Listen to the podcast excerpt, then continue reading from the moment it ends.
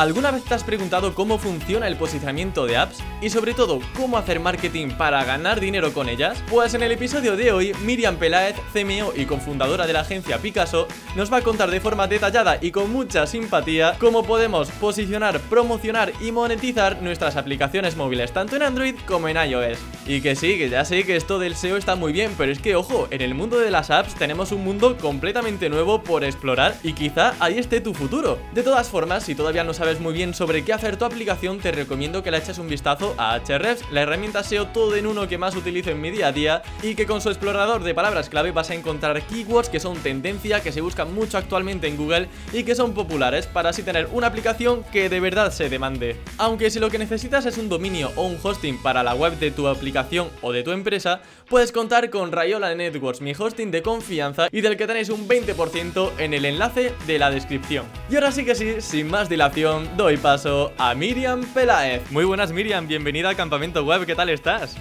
Pues muy bien, muy buenos días, Emilio, ¿qué tal? Bueno, pues genial, fantástico. Aquí esperando un poco para la gente es lunes, para nosotros es casi fin de semana, así que estamos ya a las puertas de pasar dos días buenos, imagino. Y bueno, vamos a hablar de un tema súper interesante que es el ASO. Siempre hablamos aquí mucho de posicionamiento web, eh, marketing digital y claro, hay una rama bastante interesante que es el posicionamiento de aplicaciones móviles y es justo de lo que vamos a hablar hoy. Así que bueno, Miriam, para que conozcamos un poco cuál es tu perfil, a qué te dedicas, qué es eso del ASO y por qué nos debería interesar. Muy bien, pues el ASO es una disciplina relativamente nueva dentro del marketing digital. Eh, nosotros empezamos con el ASO en el 2013. En ese entonces nadie conocía, o muy poquita gente, no digo nadie, pero muy poquita gente en España sabía lo que era, lo que era el ASO, con lo cual tuvimos que hacer muchísima evangelización. Y a día de hoy eh, creo que casi todas las marcas o empresas que realmente hacen negocio dentro de las tiendas de aplicaciones tienen en cuenta el ASO eh, dentro de su estrategia de marketing, ¿no? Con lo cual es algo relativamente importante. Y el ASO, pues bueno, lo podríamos definir de manera muy sencilla y muy rápida como el SEO de las apps, que es como entonces todo el mundo lo entiende, ¿vale? Es hacer SEO eh, para apps, en este caso en App Store y en Google Play, que son los dos buscadores eh, principales, pero sí que es cierto que tiene mm, eh, diferencias, evidentemente, con respecto al SEO, en cuanto empiezas a profundizar es, muy, es muy, diferente, ¿no?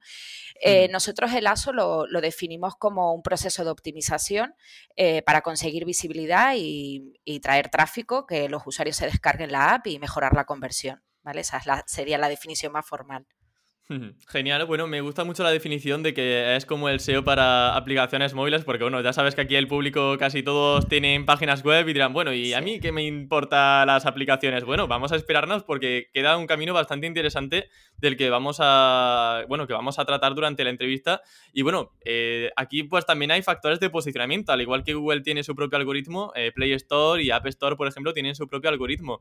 Vamos a hablar sobre ellos, pero antes yo quería preguntarte un poco por la parte monetaria, que yo sé que también la audiencia te estará diciendo, bueno, pero yo aquí cómo voy a ganar dinero, cómo voy a sacarle rentabilidad al tiempo invertido. Así que bueno, Miriam, mi primera pregunta, eh, relacionada ya un poco entramándolo con el tema del ASO, es cuáles son los modelos de, monetización con aplicaciones móviles. ¿Cómo se gana dinero ahí? Porque claro, en una web tenemos AdSense, tenemos afiliados, tenemos dropshipping, por ejemplo. ¿Qué tenemos en aplicaciones? Pues muy similar, o sea, al final estamos hablando de modelos de monetización digitales y son muy similares. Sí que es cierto que han ido cambiando a lo largo de, los años. Eh, cuando lanzó Apple su tienda de aplicaciones App Store, eh, todas las aplicaciones o casi todas las aplicaciones eran de pago y, había que pagar por descargarte una aplicación. O sea, yo la primera vez que me descargué WhatsApp pagué por ello, ¿no? Ahora sería como impensable. Es verdad, que había que pagar unos centimillas, ¿no? sí, 0,99. Sí, sí, un euro, que tú decías, que la gente decía, pero ¿cómo? Entonces sí que es cierto que, los modelos de monetización em, eh, son muy parecidos a, los de, a los de la web, pero sí que han ido evolucionando, ¿no? Por ejemplo, el pago por descarga hoy prácticamente está en desuso, es decir, no, no entendemos, ¿no? Aunque de toda la vida siempre hemos pagado por software y las aplicaciones al final son software, ¿no? Pero, pero sí que es cierto que, el pago por descarga, por ejemplo, está en desuso, se sigue utilizando, siguen habiendo aplicaciones de pago, sí que es cierto que está más focalizado quizás a verticales más profesionales, si entras al vertical de medicina sí que te encontrarás ahí, por ejemplo, eh, varias apps de pago, pero las aplicaciones aplicaciones masivas sería como impensable hoy en día em, eh, eh, que el usuario pague por descargarlas, ¿no? Entonces, quizás el modelo de monetización más masivo, igual que en las webs, es la publicidad, ¿vale? Es, la forma más fácil de ganar dinero, es poner o sea, teniendo tráfico en la, aplicación y monetizar con ese tráfico, ¿no? Vía publicidad. O sea, ese sería el modelo más extendido. Em, otro modelo de monetización que, ha sido el que más ha crecido en, en los últimos años sería todo lo que son compras in-app y sobre todo muy vinculado a la parte de juegos móviles, donde el, los juegos representan el 20% de las descargas en App Store y en Google Play, sin embargo generan el 80% del negocio en, Apple y en Google, ¿no? O sea, son, es como ahí se cumple la, ley de Pareto. Entonces, normalmente los juegos eh, monetizan, eh, sí que es cierto que, combinan diferentes modelos de monetización, pero monetizan principalmente con compras in-app, el típico juego que para poder pasar de nivel tienes que comprar monedas, gemas, espadas o, lo que fuese. Entonces las compras in-app son el modelo de monetización que más ha crecido a lo largo de los años. Sin embargo, em, en los últimos dos años o tres años ha habido un boom eh, con lo que son eh, los modelos de suscripción. Y ahí es donde está, eh, bueno, pues todo lo que... membresías, ¿no? Y pagos recurrentes cada mes. Exacto usa para un servicio. Exacto, eso es lo que más está creciendo ahora, incluso estamos viendo como aplicaciones que monetizaban con publicidad o que monetizaban con, compras in-app están trasladando su, su, negocio o su modelo de monetización hacia el pago de suscripción. Y eso es lo que más está creciendo. Y, quizás es el modelo pues más... Eh, pues el mejor modelo, ¿no? De poder monetizar que el usuario, pues recurrentemente te, te pague un, X por, por, el uso ¿no? de, ese software. Y luego, por supuesto, estaría eh, todo lo que es e-commerce, ¿no? transaccional, Amazon, eh, eh, bueno, todos los e-commerce que ganan dinero pues, con la transacción de productos. Claro, una forma mucho más directa, digamos, ¿no? De, generar ingresos.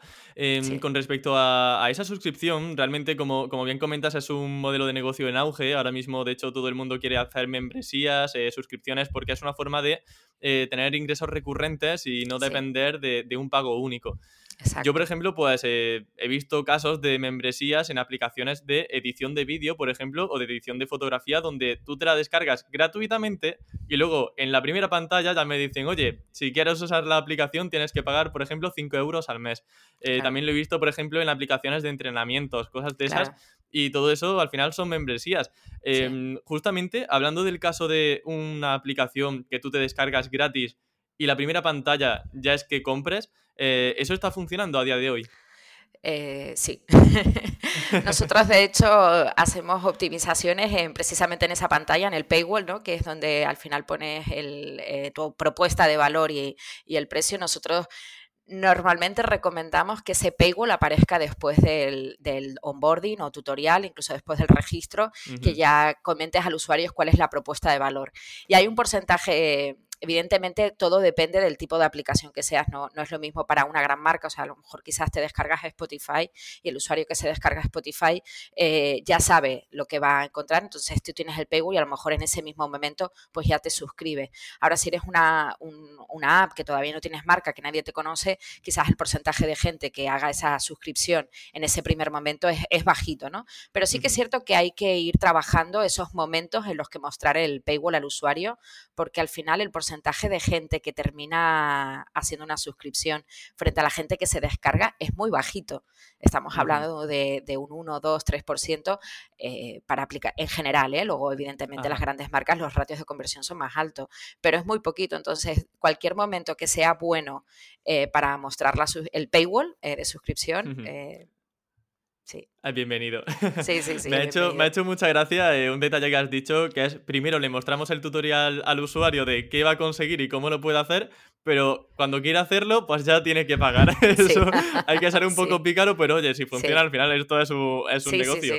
Eh, ¿Tienes alguna recomendación más, Miriam, que suelas realizar para que, en el, para que el paywall sea más efectivo, que más gente contrate esa, esa suscripción? Eh, testing o sea, la recomendación es testear. Eh, no te imaginas, o sea, las diferencias que puedes tener eh, cambiando el paywall, ¿no? Y hay muchísimas formas de, de, poder hacerlo, tanto de una manera creativa como incluso a nivel de funcionalidades que puedes incluir o no incluir dentro del paywall. ¿no? Entonces, ahí hay una parte de research importante, es decir, saber en qué sector estás, qué es lo que estás ofreciendo, qué es lo que está haciendo la competencia y luego eh, mucho testing, testear mucho. Eh, ¿Qué cosas podemos testear? O sea, primero, ¿qué podemos testear? Y luego también, ¿con qué herramienta podemos realizar estos tests? Pues podemos testear todo, puedes testear desde, evidentemente si tienes audiencias grandes, puedes hacer testing con, audiencias, es decir, a, un X por ciento de la audiencia le muestro este paywall y a otro X por ciento le muestro este otro paywall, entonces haces muestras de audiencias y, y miras qué es lo que puede funcionar mejor y puedes testear desde eh, copy, eh, call to action, creatividad, todo, o sea, todo lo que al final es una página de de propuesta de valor, de pricing, de ofertas, pues eso todo se puede testear. ¿no? Y a nivel de herramientas con las que hacer el eh, testing, hay, hay, muchísimas herramientas. Quizás em, una simple, por ejemplo, sería Google Firebase, dentro de la parte de Firebase, de, analítica de, Google. tiene una herramienta de, A-B testing, es bastante sencilla y puedes hacer A-B testing de paywall. Eh, luego, pues, por ejemplo, si eres un juego y está desarrollado en Unity, pues también puedes, Unity también tiene una parte de de testing de, paywall, hay muchísimas herramientas para testear, ¿eh? de verdad. Vale, bueno. Quizás eh, la, más masiva para. Ay, perdona, Emilio. Quizás la más masiva para juegos sería Unity y para, para apps, la más fácil y gratuita, pues Firebase. Vale, genial. Bueno, mi pregunta iba a ser justo esa, así que bueno, eh, magnífico. Mira, veo que estamos sincronizados en la entrevista. Muy bien. Em, más cosillas. Eh, has comentado, por ejemplo, que la publicidad es otro de los métodos, mm, digamos, igual eh, el más común. Al final tú entras en una aplicación que es masiva y aparecen un montón de anuncios y bueno, pues es un poco lo que pasa también en webs con AdSense. En el caso de aplicaciones, corrígeme si me equivoco, si me equivoco pero la herramienta, el servicio que tenemos que utilizar es AdMob, ¿verdad? Correcto. A ver, hay, hay, muchísimos, eh, hay muchísimos ad servers, hay muchísimas plataformas publicitarias para, monetizar tráfico con, anuncios, con, banners o con distintos formatos. Quizás eh, AdMob sería el, más masivo y el que nosotros recomendaríamos para empezar. ¿vale? O sea, eh, para empezar. Luego sí que es cierto que la parte de juegos, o sea, que diferencio mucho la parte de apps y de juegos, pero la parte de juegos, eh, pues está Unity, AdColony, eh, Charboost, hay, hay otras plataformas publicitarias em, que son muy, que son mucho más masivas y mucho más especializadas para juegos. Pero para aplicaciones móviles yo empezaría por, por AdMob y luego quizás también testear el Audience Network de Facebook. Genial, pues magnífico. De hecho, la audiencia, bueno, siempre digo lo mismo cuando empezamos a decir nombres raros, digo que la gente nos asuste, que en la descripción va a tener todo el listado de herramientas, que no hace falta estar con papel y boli eh, en la entrevista, porque mucha gente lo escucha también en podcast y es difícil no hacer running y mientras ir apuntando un nombre. Sí, sí, sí. Porque es un universo, ¿eh? O sea, el universo de herramientas móviles al final eh, es tanto, ¿no? Lo que, lo que acapara el digital que muchas veces, o sea, en, web trabajas con, pues no sé cuál es vuestro, el stack tecnológico en web, pero seguramente que es muchísimo, ¿no? Trabajas con muchas herramientas, pero es que luego te vas a las apps y hay otro mundo de herramientas, ¿no? De... Sí, sí, hay muchísimas. Qué guay. Bueno, pues intentaremos eh, indagar un poco sobre ellas, pero antes eh, me gustaría empezar ya a hablar un poco de posicionamiento, que si no la audiencia dice, oye, que yo me voy. Pues no, no te vayas todavía, que ahora empieza otra, otra rama importante. Eh, la primera pregunta, Miriam, es si es igual el posicionamiento en la App Store que en la Play Store, o tienen sus diferencias a nivel de ranking pues no, no es igual y eso es lo que hace que sea más divertido, porque al final en SEO ¿no? te centras sobre todo en, Google, ¿no? en hacer posicionamiento para, el buscador de Google. Sí, y en lamentablemente sí. Sí, lamentablemente eh, sí, por lo menos en, sí, sí, o sea, sí. Eh, en cambio, las apps sí que tienes que trabajar para, Apple y para Google. Eh, hay diferencias, sí que es cierto que, te diría que con el tiempo se parecen cada vez más, pero, pero Apple está todavía, yo creo que años luz de, Google en cuanto a posicionamiento. Pero sí que hay diferencias, sí que hay, hay diferencias significativas y eso yo creo que lo hace más divertido porque estás trabajando para, para dos entornos, pero luego también hay muchas similitudes, ¿no? Eh, de acuerdo, vamos a entrar, por ejemplo, primero en Google Play, que yo creo que va a ser eh, el de Android, el que más gente igual incluso puede, puede llegar a consumir este tipo de aplicaciones. ¿Cuáles son esos principales factores? Vamos ya al meollo. Yo sé, Miriam, que ahora estás diciendo, jo, ahora tengo que decirle aquí todo el listado de, factores, pero bueno, al menos los más importantes y que debemos tener en cuenta sí o sí. Vale, perfecto. Pues mira, al igual que en SEO, que hay factores on-page y off-page, en, el ASO eh, hablamos de factores on-metadata y off-metadata. Eh, la forma de explicarlo, como a mí me gusta explicarlo de manera muy sencilla, es que bueno, los factores on-metadata es todo lo que podemos hacer o todo lo que está en nuestras manos para, poder trabajarlo y los factores off-metadata dependen más de, la respuesta del mercado eh, en cuanto a lo que los usuarios valoren tu, tu aplicación. O sea, aquí hablamos de nota media, eh, valoraciones, comentarios y demás. Y luego de la pasta que tengas, porque el factor of metadata más, más importante, y te diría que el más importante a nivel de ASO, son las descargas. Es decir, si al final no tienes descargas, por muy bien que tengas tu ficha, no te vas a posicionar ¿no? en un mercado que, que cada vez es más competido. Entonces sí que depende también de la inversión que tengas para conseguir descargas. ¿no? Esto es curioso porque en YouTube, por ejemplo, el número de visualizaciones, por ejemplo, ya dejó de ser un factor de ranking y ahora, eh, sobre todo, pues tienen en cuenta la retención de esa, de esa visualización. Es decir, que tener muchas descargas eh, difiere bastante de lo que sería el ranking en YouTube. Es decir, tener muchas descargas significa también un mejor posicionamiento en Play Store. Sí, Sí, sí, a día de hoy sí, Emilio, y, siempre ha sido así. Eh, yo eh, me acuerdo de una presentación que, hacía Dani que ponía el, el, ASO es el SEO de los 80, es decir, sí que es cierto que estamos todavía en, eh, un poco, todavía como que los algoritmos son, como, parece como más antiguos. sí que es cierto que, que el peso, el volumen de las instalaciones tienen, tienen mucho peso a la hora del posicionamiento, pero te diría que hay, hay, dos, hay dos hay dos factores, ¿no? no solo es el volumen, sino la velocidad a la que se consiguen estas instalaciones. Porque si solo estuviésemos hablando de volumen, siempre estarían arriba los primeros. ¿Vale? Entonces, eh, si tú consigues crecer a un ritmo más rápido, no, no consiguiendo más descarga, pero crecer a un ritmo más rápido que uno grande, tú puedes conseguir tener más visibilidad que un grande, ¿vale? Es la forma de que el pez pequeño se coma pez grande, ¿no? Entonces, eh, no importa tanto el volumen, sino la velocidad a la que crece. Y luego, eh, sí que es cierto que, que eso lo hemos notado ya desde hace un par de años, que mm, todo lo que es la parte de retención influye.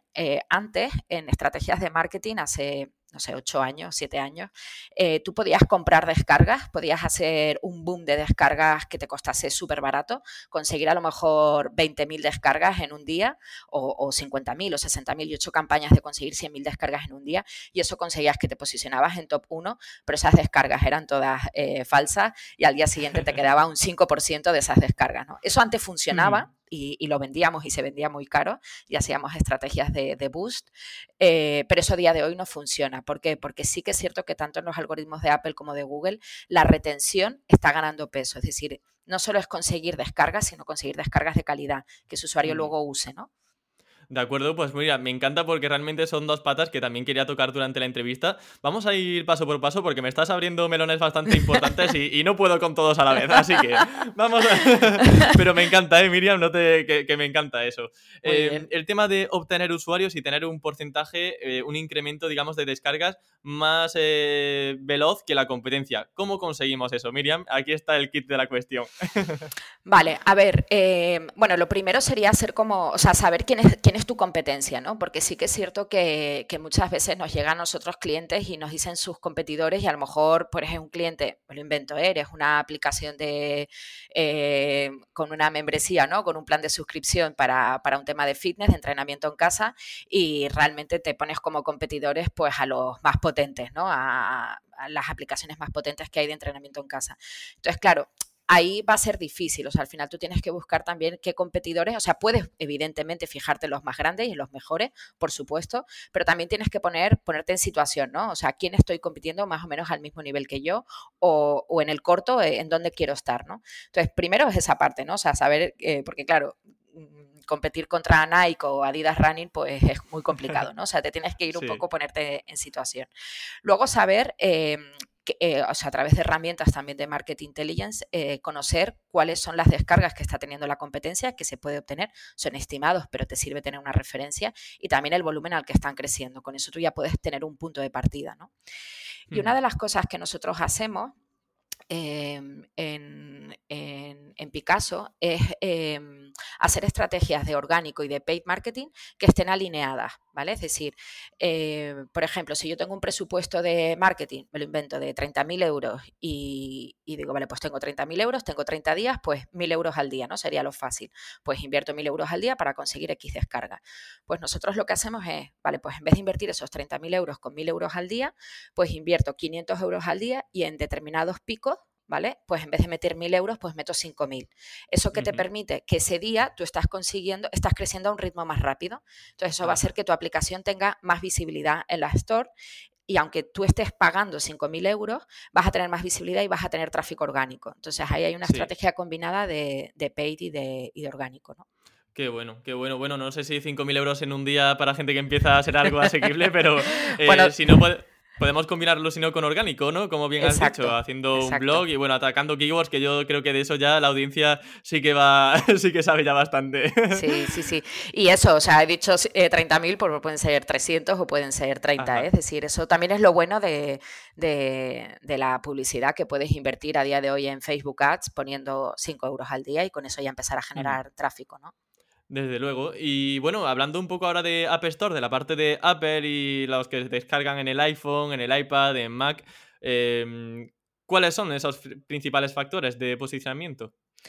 Vale, pues bueno, igual que, en Google, que comentaba que también hay factores on metadata y off, metadata, em, los factores on metadata que, son similares ¿eh? a los de Google Play, aquí hacemos referencia a todo lo que es la parte visual de la ficha, el icono, los screenshots, em, el video per view, es decir, toda la parte visual que, se visualiza en la ficha y toda la parte de texto. Aquí hay un app name, hay un title, hay una descripción, o sea, todo lo que son la parte más de texto, que aquí es donde se trabaja realmente eh, esa parte de keyword, ¿no? Sí que es cierto que en Apple, eh, a diferencia de Google, por eso comentaba que, Apple está un poco años atrás eh, con respecto a Google, em, en Apple no toda la ficha se indexa, con lo cual no todos los campos donde tú puedes meter keyword cuentan para ASO tenemos muy uh, No puede ser eso, no, no, no, no. ¿Y cuáles son los buenos, Miriam? pues los buenos en Apple son tres, o sea, básicamente es el app name, que correspondería como al H1 eh, en, web, que ahí es donde tienes que poner un poco tu marca y, las keywords principales. Luego tienes un subtitle, pero estamos hablando de campos, Emilio, que tienen 30 caracteres, es decir, tienes muy poquito espacio para poner las keywords principales. Un reto, sí, sí. Es un reto, ¿eh? es un reto. Y luego tienes la parte de, campo keyword, que, que esto también es como muy de los 80, donde tú le puedes decir a Apple, oye, estas son mis keywords principales por las que quiero rankear, ¿no? ¿Y eso sí funciona? Sí, sí, claro. Claro, por eso decía, ¿no? Que estaba medio. estaban a 8 años luz de, Google. Sí, sí, total. En Google no, en Google no hay un campo donde tú le puedas meter las keywords. En Google la diferencia es que toda la ficha, toda la parte de texto sí que se indexa y entonces ahí sí que tienes que trabajar un, tema más de SEO, ¿no? Tanto, tanto de tener un keyword research, eh, tener una densidad de palabras clave, pero también eh, trabajar ya una parte más semántica, ¿no? Con, sinónimos, con keyword parecidos. O sea, hay, hay una parte más SEO en, en Google. Sí. Y en Apple Store, esa descripción extensa que suele tener un videojuego, ¿eso entonces no se cuenta o, eso sí que entra? No, Nada, Eso no se cuenta, pero bueno, qué locura. Eso sí que me, he quedado, la verdad que no me lo esperaba. ¿eh? sí, sí, no, no cuenta. Yo creo que eso cambiará, ¿eh? eso estamos esperando a que cambie cada vez. Sí que es cierto que también, eh, o sea, sí que es cierto que, a la hora de, convertir y, o sea, la, eh, uno de los factores que Apple le está dando más peso es a toda la parte visual de la ficha. ¿Vale? O sea, tiene mucho peso la parte visual. Ahora han sacado hace muy poquito, eh, estamos hablando de poquitos meses, eh, la parte de fichas personalizadas en Apple y sí que te puedes crear hasta 35 fichas diferentes, pero lo que cambia es la parte visual. Entonces hacen mucho foco en la parte visual y en la conversión en, la parte visual, ¿no? Em, ahora, que Apple esté leyendo los textos de la parte visual para entender de qué puede ir tu aplicación y cuál es todo el entorno de que puede ir tu aplicación, pues todavía yo creo que, esa inteligencia está todavía en pañales, pero creo que, irá por ahí, ¿no? También. Claro, eh, porque esa iba a ser mi siguiente pregunta, o sea, ¿en qué afecta a nivel ASO tener eh, miniaturas, tener un logo? ¿Es sobre todo por el tema del CTR, por el porcentaje de gente que igual le impacta esa miniatura? Sí, Sí, sí, ahí hay un impacto directo en el, en el CTR y en la, y en la conversión. ¿no? Eh, en el CTR, sobre todo, lo que afecta es el icono, ¿vale? De el usuario que está navegando o está buscando y ve el icono. Evidentemente, si eres una marca relevante, pues ya te van a encontrar y, y hay muchas posibilidades que el usuario al final haga clic o tap, en este caso. Em, y luego los screenshots y el vídeo al final em, tienen un impacto muy importante porque al final el usuario quiere saber qué se va, qué se va a encontrar antes de descargar, ¿no? Entonces sí que tienen un impacto muy importante en el, en el CTR y en el conversión rate a descarga. Ok, eh, muy interesante todo esto. Em, también, bueno, mm, llevándolo un poco a las similitudes o igual no tanto de Google, eh, en Google existe una especie de sandbox, es una especie de tiempo en el que tu web está en cuarentena y tu web no termina de posicionar hasta que no pasan unos cuantos meses. En el caso de Lasso, ¿sucede lo mismo? ¿O cuando tú subes una aplicación casi de inmediato tienes opción a salir primero? Eh, sí que hay un tiempo, pero es mucho más inmediato que, el SEO. Por eso digo oh, que es mucho más, es mucho más divertido. Oye, yo, he traído a mucha gente eh, a este lado de las apps, ¿eh? O sea, he dado, he dado muchas sesiones y decir, coño, pero si eso está de puta madre, sí, sí. Es mucho más inmediato, Emilio. Es mucho más inmediato y eso hace que realmente te sientas incluso como, joder, eh, he pensado en esta estrategia o quiero hacer este cambio, em, lo propongo, lo implemento y veo los resultados. Nosotros en Picasso trabajamos con un plan de acción y todos los meses eh, hacemos acciones y todos los meses vemos resultados. Es decir, eso es maravilloso. Sí que es cierto que en Apple es mucho más inmediato. Eh, tú puedes hacer un cambio de, keyword y, en una semana ya estás viendo resultados, ya estás viendo si te funciona o no. Maravilloso. Eh, en el caso de Google sí que es cierto que, tardas un poquito, un poquito más, pero no suele ser tres semanas, un mes, ya estás viendo resultados. Y a veces es mucho más inmediato. Qué bueno, qué bueno. Eh, también otra cosa que relaciono con Google, por ejemplo, eh, tenemos en la web Search Console, que utilizamos mucho para hacer auditoría SEO y ver un poco el estado de indexación, rastreo de una web. En el caso de las apps, eh, en Google Play, sobre todo, tenemos la Google Play Console, donde subimos la aplicación, encontramos mejoras de optimización, estadísticas. En estos informes, ¿qué es lo que más te, en lo que más te sueles fijar? ¿Cuáles son esas secciones favoritas de Google Play Console?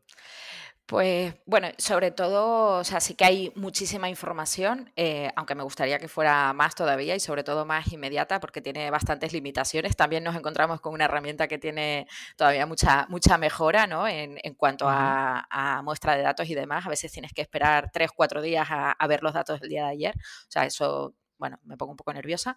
Eh, me gusta más ver ¿no? datos casi en tiempo real, esa, esa, parte, pero bueno, lo que más me fijo sobre todo la parte de tráfico, es decir, eh, que, cuál es el tráfico que está llegando a la, a, la, ficha. Ahí lo puedes ver diferenciado entre tráfico orgánico e inorgánico, con lo cual, y dentro del orgánico puedes saber lo que viene de búsqueda y lo que viene de, de navegación. Eh, dentro de la parte de búsqueda hay una información muy básica y tienes que tener un volumen importante para saber cuáles son las keywords que te están llegando, es decir, cuáles son las keywords que te están generando tráfico, pero es una información muy valiosa para luego la optimización. Eh, todo lo que es la parte de conversión, es decir, el conversión a ficha, eh, de la gente que llega a la ficha, cuánta gente termina descargando, ese es un KPI principal.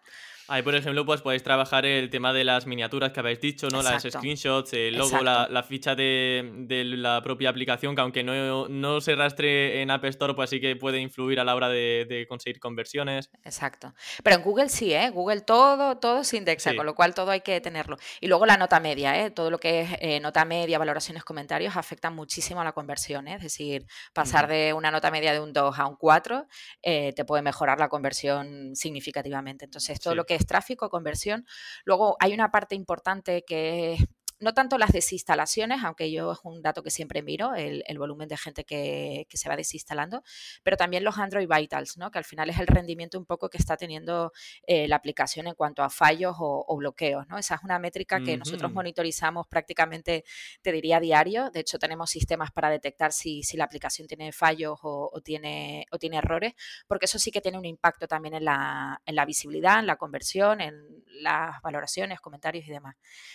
Y luego, pues si tu aplicación monetiza con, compras in-app y con suscripción, pues todo lo que es la parte de negocio. O sea, evidentemente esa parte eh, celebramos cada compra in-app o cada eh, nueva suscripción, eso hay que celebrarlo, ¿no? claro, la botella de champán la tenéis cerquita, ¿no? Cuando abrís. qué bueno, qué bueno.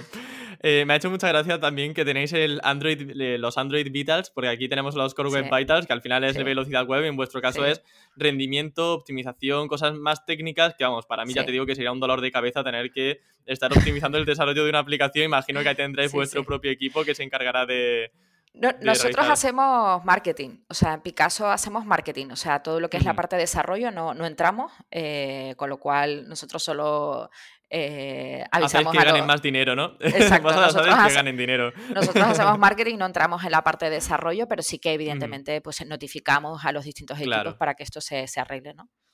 Claro. Eh, muy bien, muy bien. Em, bueno, también te voy a hacer una pregunta que, bueno, eh, a ver si. A ver, cómo sales parada, porque te quiero preguntar cuáles son los principales problemas por los que una aplicación no se le posicionará. Es decir, vamos a poner el caso de que yo soy un, cliente que llega a Picasso y digo, oye Miriam, que mira, he creado una aplicación, han pasado cinco meses y que a mí esto no, no me va, que no consigo descargas. ¿Qué tengo que hacer? Bueno, yo primero te diría que no estás solo. es lo, está bien el apoyo es moral. es lo normal, o sea, me, tomaría una copa contigo y te diría, no te preocupes, esto es lo, esto es lo normal, ¿vale? O sea, esto, esto es como muy común. Eh, de hecho, los que triunfan ¿no? y los que realmente nacen negocio o rentabilizan un proyecto eh, no es la mayoría, ¿vale? Es decir, es complejo, ¿eh? es igual. Eh, fíjate que, que Emilio em, eh, evidentemente, todas, creo que todas las empresas que tienen un negocio digital tienen que estar adaptados a móvil, eh, ya sí o sí, además es un factor mm, eh, básico, ¿no? El, tener tu, web adaptada a móvil, sí o sí, o sea, eso no hay, ya no hay discusión, o sea, eso ya, esa discusión ya, ya, ya pasó hace unos años. yo creo que no todas las empresas necesitan una aplicación móvil. ¿vale? O sea, eso siempre, siempre lo digo. Eh, otra cosa es que, tengas interés, ¿no? Como por ejemplo tiene Dani, que, es mi socio, en, trastear y en poder hacer aplicaciones y ver cómo puedo monetizar y cómo puedo ganar dinero. Y, ahí es apasionante. Nosotros empezamos así, lanzando un montón de aplicaciones y ver qué conseguíamos. Y, sí que es cierto que empezamos de los primeros y ahí tuvimos mucha suerte, que quien empieza primero empieza dos veces. A día de hoy es mucho, es mucho, más, es mucho más difícil, ¿no? Pero básicamente... El, problema de no conseguir eh, descargas es porque mucha gente piensa que, desarrolla una aplicación, que la publica y que piensa que las descargas van a llegar solas, ¿no? Y eso no, no es así. O sea, hay que tener un, plan de marketing detrás, que es un poco a lo que nosotros nos dedicamos. Eh, luego también es cierto que, que, también me encuentro casos, ¿no? Como que desarrollan aplicaciones en un mercado o en un vertical eh, que está súper competido. Evidentemente todos queremos estar en Estados Unidos y todos queremos hacer negocio en Estados Unidos, pero Estados Unidos es el vertical más difícil, donde más se puede monetizar, pero es el vertical más difícil, ¿no? O sea, el, perdón, el país más difícil. Y luego están los verticales, claro, hay verticales que a día de hoy joder, tienes que tener una pasta importante para, realmente poder asomar la cabeza. O sea, hay, hay, hay determinados verticales que, están copados, que no significa que no hayan oportunidades, por supuesto, siempre hay oportunidades, pero sí que es cierto que es más difícil, ¿no? Entonces yo creo que ahí haría como un poco un análisis de, de, a lo mejor de saber en qué vertical o, qué, o en qué mercado te estás metiendo, porque a lo mejor pues poder asomar la cabeza es complicado, ¿no? ¿Cómo evalúa la competencia? Quizá, eh, por ejemplo, por el número de descargas de una aplicación, si vemos que tiene 5 millones y muchas valoraciones y hay 5 iguales que tienen un montón y están ya consolidadas, dices, uy, a lo mejor aquí no me conviene. Claro, claro. es total. Es hacer un research, ver lo que hay y a partir de ahí detectar oportunidades, ¿no? Y las hay, ¿eh? O sea, os invito, perdona que haga una, cuña, pero justo eh, te comentaba Emilio, que ayer eh, Dani estaba haciendo un, antes de ayer hizo un eh, un vídeo en, nuestro, un webinar en nuestro canal de, YouTube y hablaba de eso, de oportunidades de aplicaciones eh, para ganar dinero, ¿no? Y salían ideas fantásticas que, y que, que a lo mejor eh, como que pensamos en desarrollar, eh, con perdón, eh, la cojo aplicación o la aplicación súper que es compleja y eso al final te cuesta muchísimo tiempo en desarrollo em, y, luego rentabilizar eso es complicado, ¿no? Entonces yo creo que es importante hacer un valor que sea, o sea, una aplicación que tenga algo de valor, que sea un software que, implique, que, que pueda tener también algo de retención, porque es una aplicación para que luego nadie se la descargue o que se la descargue y no lo vuelva a usar, no tiene sentido, pero pero salían ideas, o sea, había una idea de una aplicación móvil que generaba, pues no sé si eran 50.000 euros al mes, eh, y era un fax. una aplicación para, para, para, envío de fax. Y tú dices, coño, es que es verdad. O sea, yo todavía, o sea, como, como empresa y que gestiono todavía con grandes clientes y demás, alguna vez me han pedido que envíe un fax. Digo, ¿en serio? O sea, en el 2022 me pides que envíe un fax. ¿Y cómo, coño se... ¿Cómo coño se envía un fax hoy en día? Pues hay aplicaciones que están haciendo muchísimo dinero eh, porque te permiten enviar un fax. No sé. Qué bueno. Qué bueno, bueno, para eso, como bien dices, eh, Daniel Peris eh, sabe muchísimo sobre el tema. Ah, en Picasso, en el canal, hay bastantes webinars en el que habla incluso de Black Hatazo y cosas de esas un poco más turbias. Em, pero bueno, tú tienes una especialidad bastante interesante también, que es el tema del marketing, como bien hemos dicho, la parte más estratégica para grandes empresas.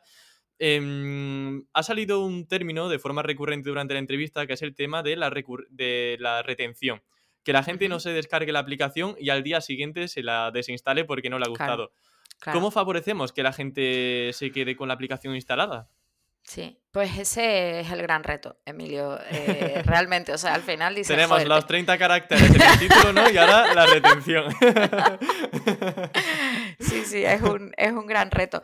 Eh, es el gran reto porque dicen que, más de la mitad de las aplicaciones que se descargan solo se, solo se usan una vez, ¿no? Con lo cual eh, es, muy, es muy duro el, tema de la, la retención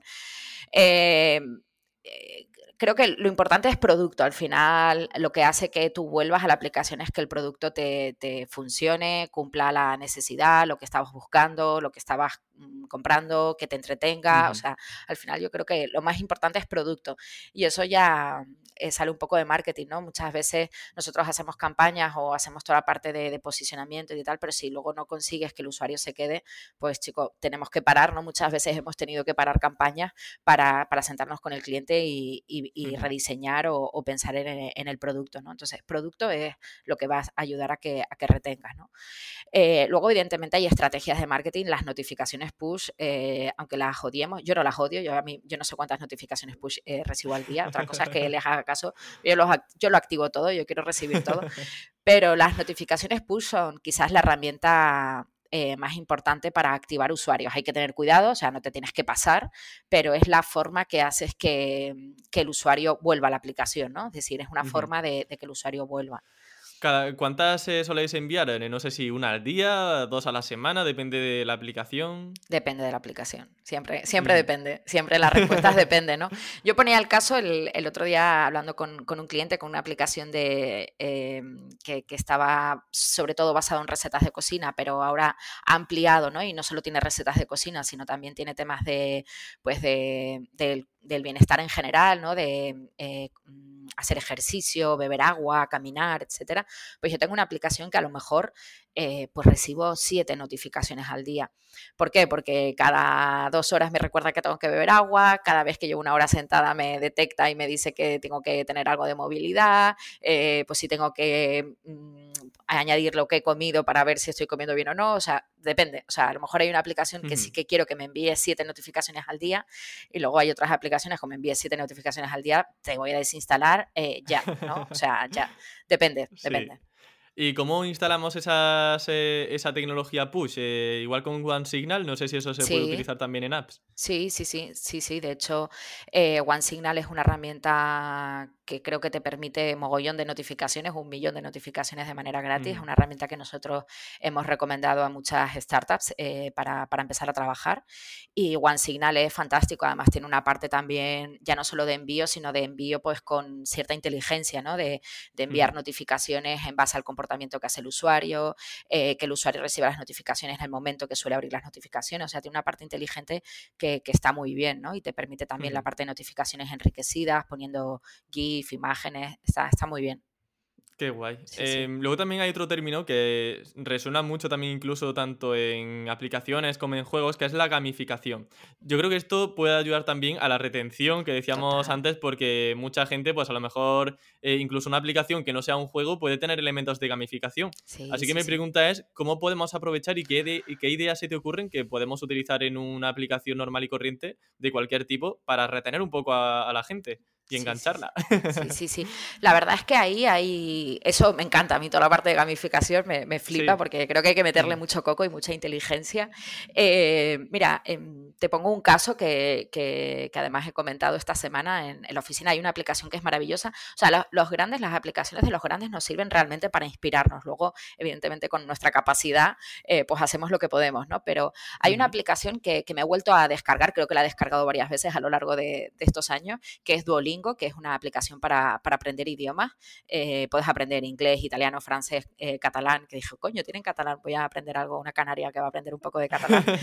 Eh, y, y, es una aplicación que está totalmente gamificada en todo, desde la información que tú facilitas como perfil de usuario, es decir, si tú pones una foto de perfil, si tú compartes tu perfil, pues todo eso va gamificado, es decir, cuanta más información le des a Duolingo, más puntos te dan, hasta la forma en la que tú aprendes idiomas con ellos, ¿no? Desde eh, cada vez que tienes que hacer un ejercicio tienes que eh, gastar dinero y para gastar dinero tienes que eh, usar la aplicación, es decir, evidentemente es una aplicación que monetiza con, un plan de suscripción. También tienen compras in-app, tienen un modelo de monetización. Bueno, tienen tres modelos de monetización juntos, ¿no? Tienen compras in-app, tienen planes de suscripción y luego tienen eh, vídeo, ¿vale? Tienen reward video, tienen interstitial, o sea, tienen todo, ¿no? Que, muchas veces es trabajar. Reward video es que tú ves un anuncio, por ejemplo, de AdMob, ¿no? O de, donde la plataforma que sea, como un anuncio de vídeo de AdSense, eh, digamos, y consigues una, un beneficio, una ventaja, una recompensa dentro de la aplicación que puedes canjear y así puedes asegurar de que reciben visualizaciones en los anuncios, básicamente. Tal cual, tal cual. Ese es uno de los formatos que más está creciendo, es el, reward video, ¿no? Entonces, pues tienen eh, todo gamificado, ¿no? Tanto para poder hacer los cursos, eh, que tienes que utilizar eh, puntos o gemas, eh, que esas gemas las vas ganando a medida que vas usando la aplicación, ¿no? Pues, por ejemplo, si haces, eh, por cada día que vas entrando en la aplicación, pues tienes tantos puntos. Si consigues cinco días seguidos utilizando la aplicación, tienes, los puntos se multiplican por dos. Si consigues el reto de 21 días aprendiendo, usando la aplicación, ¿no? Y haciendo alguno de los cursos, pues ya tienes el reto de los 21 días, ¿no? Entonces está todo súper gamificado y es una maravilla. no me están pagando Duolingo, ojalá. Eh, no me están pagando por esto, pero es una maravilla de aplicación desde que te la descargas y tienes el onboarding hasta, hasta el uso de la propia aplicación. Es maravillosa. Evidentemente Duolingo tendrá un equipo eh, gigante de, programadores y de gente súper lista que piensa todas estas cosas, pero sí que se puede escoger ideas de, a mí me gusta, ¿eh? fijarnos en los grandes para coger ideas y luego poder aplicarlas, ¿no? Qué bueno, bueno, esto es como cuando en webs nos fijamos en webs que tienen millones casi de URLs y dices, venga, voy a copiar keywords por aquí. Exacto, a ver que, ya me han hecho el trabajo por mí. Exacto, siempre hay que fijarse en los grandes, porque esa gente tiene un montón de recursos para pensar en todas esas cosas. Y dices tú, bueno, pues yo no tengo esos recursos, pues me copio eh, de una manera, una manera amable, digamos. amable.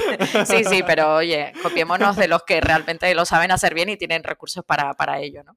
Sí, yo soy de los que luego, eh, con respecto a, por ejemplo, las gemas y todo eso, yo soy el que luego hace webs de cómo conseguir gemas gratis, ¿eh? Y yo luego monetizo por ahí. De pues hecho, muy bien, oye.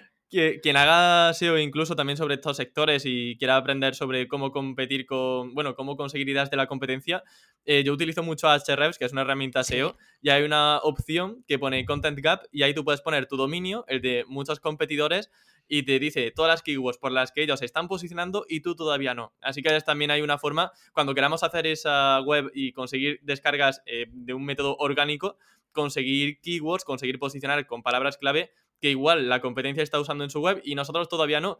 Y bueno, también, mira, derivado de esto, cuando tengamos un blog de nuestra aplicación, ¿cómo derivamos gente de la web a, la app? ¿Con un banner gigante que ponga haz clic aquí y vete a Play Store, por ejemplo? Sí, cuanto más gigante y más horroroso, mejor, mejor convertirá. Eh, sí, bueno, al final tienes también, eh, pues si lo tienes en web, eh, eh, por ejemplo, nosotros recomendamos el Smart Banner, que es un, banner nativo eh, que, tienen, que puedes poner tanto en Safari como, como en Chrome para que el usuario se descargue eh, la aplicación y todo esto se puede medir. y luego, pues evidentemente, con cualquier botón que esté en los badges de descarga, el usuario va a saber que hay, que hay, una, hay una aplicación para, descargar, ¿no? Pero también con códigos QR, es decir, a, a, día de hoy los códigos QR han cogido muchísima relevancia. Hace mm, pues no sé, antes de la pandemia era como horroroso poner un código QR, mucha gente no sabía lo que era, pero a día de hoy la gente escanea códigos QR como, no sé. Entonces verás que hay, muchas hay muchas web que, tienen el código QR para que te descargues directamente la app, ¿no? Hay, ah, distintas formas de hacerlo. Sí, sí. Muy interesante. Bueno, ya para ir cerrando la entrevista, Miriam, eh, para que la gente tenga una especie de resumen, si por ejemplo alguien que no haya empezado, que nunca haya hecho ASO, quiera crear su aplicación, por ejemplo, si no es desarrolladora, a mí me ha servido, por ejemplo, muchas veces Workana, que es una plataforma para contratar a freelance, y ahí, bueno, pues hay desarrolladores por si alguien quiere un poco lanzarse en el mundillo. Y bueno, imaginemos, tenemos ya la aplicación, queremos empezar a conseguir dinerito, digamos, por ella eh, la estrategia, según lo que hemos hablado durante la entrevista, sería crear una web y conseguir tráfico orgánico por ella, mediante un blog, por ejemplo. Eh, invertir un poquito en Facebook Ads, aunque sea, unos 5 euros al día o cosas así. Que en cuanto al Facebook Ads, eh, las campañas siempre, por ejemplo, son pago por interacción, suele ser visitas a la web, suele ser por descarga. ¿Cómo configuráis esa campaña? Es igual, ¿eh? O sea, funciona, o sea, al final eh, Facebook te va cobrando en base a las impresiones y conversiones que se van haciendo. Es decir, eh, sí que es cierto que tú puedes medir todo dentro de, del Business Manager. Bueno, tienes que meter eventos dentro de la aplicación para saber qué es lo que ocurre tras la descarga. Es decir, no solo medir descarga, sino saber cuánta gente hace X dentro de tu aplicación. Tienes que meter ¿Y eso cómo se hace con Firebase, por ejemplo? Em, a ver, eh, sí que hay una parte tanto de eh, tanto Facebook como Google que tienen esa parte de eventos y que lo puedes medir, pero nosotros que mm, hacemos estrategias de marketing como más avanzadas, tenemos que trabajar con un tracker de atribución, que esto es como algo que no existe a día de hoy en, la web, eh, que son herramientas muy potentes que te permiten medir la, mm, la atribución móvil, ¿no? De desde dónde te llega la descarga, si es orgánica, si es pagada de Facebook, si es de, de Google, si es de un banner, si es de un código QR, o sea, te permite medir eh, desde dónde te llega su usuario y qué es lo que ocurre tras la instalación, ¿no? Si ese usuario se ha registrado, se ha comprado, se ha visualizado X o ha hecho lo que fuera, ¿no? Es decir, ¿se puede saber el nombre de la herramienta sí, esa? Sí, sí, sí, claro, hay, hay no, hay tantas ¿eh? a, nivel, a nivel mundial y están AppsFlyer y Adjust, que son las dos herramientas, pues creo que se llevan el 70% de la cuota de mercado. Y, para estrategias de marketing eh, potentes sí que tienes que trabajar con un tracker. Ahora, si eres eh, un indie developer o alguien que quiere probar, no, no, no inviertas dinero ahí. Eh, puedes trabajar con eventos de Firebase y con eventos de, o sea, con eventos de analytics para medir qué es lo que ocurre tras la descarga. No en Facebook, pero sí, por ejemplo, en, en Google Ads y para Facebook también puedes meter tus, tus eventos y poder, y poder medirlos, ¿no? Genial. Y bueno, pues ya para ir siguiendo por esas estrategias sería realizar una buena ficha de producto con todo lo que hemos dicho, que si la miniatura para el CTR, eh, la descripción, aunque solamente cuente en Google Play para, posicionar, el título de esos 30 caracteres malditos, a ver qué hacemos ahí, eh, el subtitular y todo eso, ¿no? O sea que al final, un poco como resumen, ¿no? Creo que serían quizá los principales aspectos para empezar a rodar con la aplicación. Sí, tenemos una guía ASO, Emilio, que creo que son como 150 páginas en Picasso que, publicamos casi todos los años. Eh, y de verdad que es la Biblia del ASO. Es decir, si quieres empezar, es una, es una descarga bueno, ¿y dónde se descarga eso? Sí, sí. En picasso.com, pues ¿no? Tenemos en picasso.com tendrás un, creo que arriba a la derecha pone guía ASO y ahí te la descargas. No, no pedimos registro. Eh, la verdad es que llevamos publicando la guía ASO eh, de Picasso desde hace muchísimos años y y, la verdad es que es la forma, yo creo que ahí tienes todo el contenido para poder empezar a trabajar y, trastear, ¿no? Con todo el tema de oh, las vaya, vaya brecha final, vaya, qué, bien. Esto es inbound y lo demás son tonterías, ¿eh? Bueno, Miriam, pues la entrevista termina aquí. Ha sido un verdadero placer tratar contigo en este episodio. Eh, me has caído genial, la verdad. no habíamos hablado nunca antes. Me han pasado, bueno, me ha parecido apasionante este mundillo. Yo creo que ya mismo me voy al ASO y me Yo creo que también. Yo creo que también. Hay muchas más oportunidades y de verdad, o sea, el otro día lo estaba contando en un space de Twitter, digo, decía, qué difícil es encontrar perfiles de SEO. Digo, pues de ASO no hay. O sea, me cuesta muchísimo encontrar, contratar gente para, para el equipo. O sea, que yo os animo, siempre que doy clases o, hablo, lo, digo, es un mundo súper apasionante y, hay muy pocos perfiles y hay mucha demanda, o sea, hay mucha demanda. Qué guay. Oye, pues mira, un mensaje muy esperanzador también para la audiencia. Si a alguno le pica el gusanillo también sobre este sector, pues ya sabe que aquí tiene oportunidades siempre y cuando sea bueno. Se hace una aplicación y se queda en, la posición 150, ya no, ¿eh? Así que que se, que se escuche de nuevo la entrevista y que mejore un poquito. bueno, Miriam, pues lo dicho, muchísimas gracias y que vaya muy bien todo. Ha sido un placer, Emilio. Me lo he pasado súper bien. Genial, me alegro. Gracias, gracias. a ti, adiós. Chao, chao.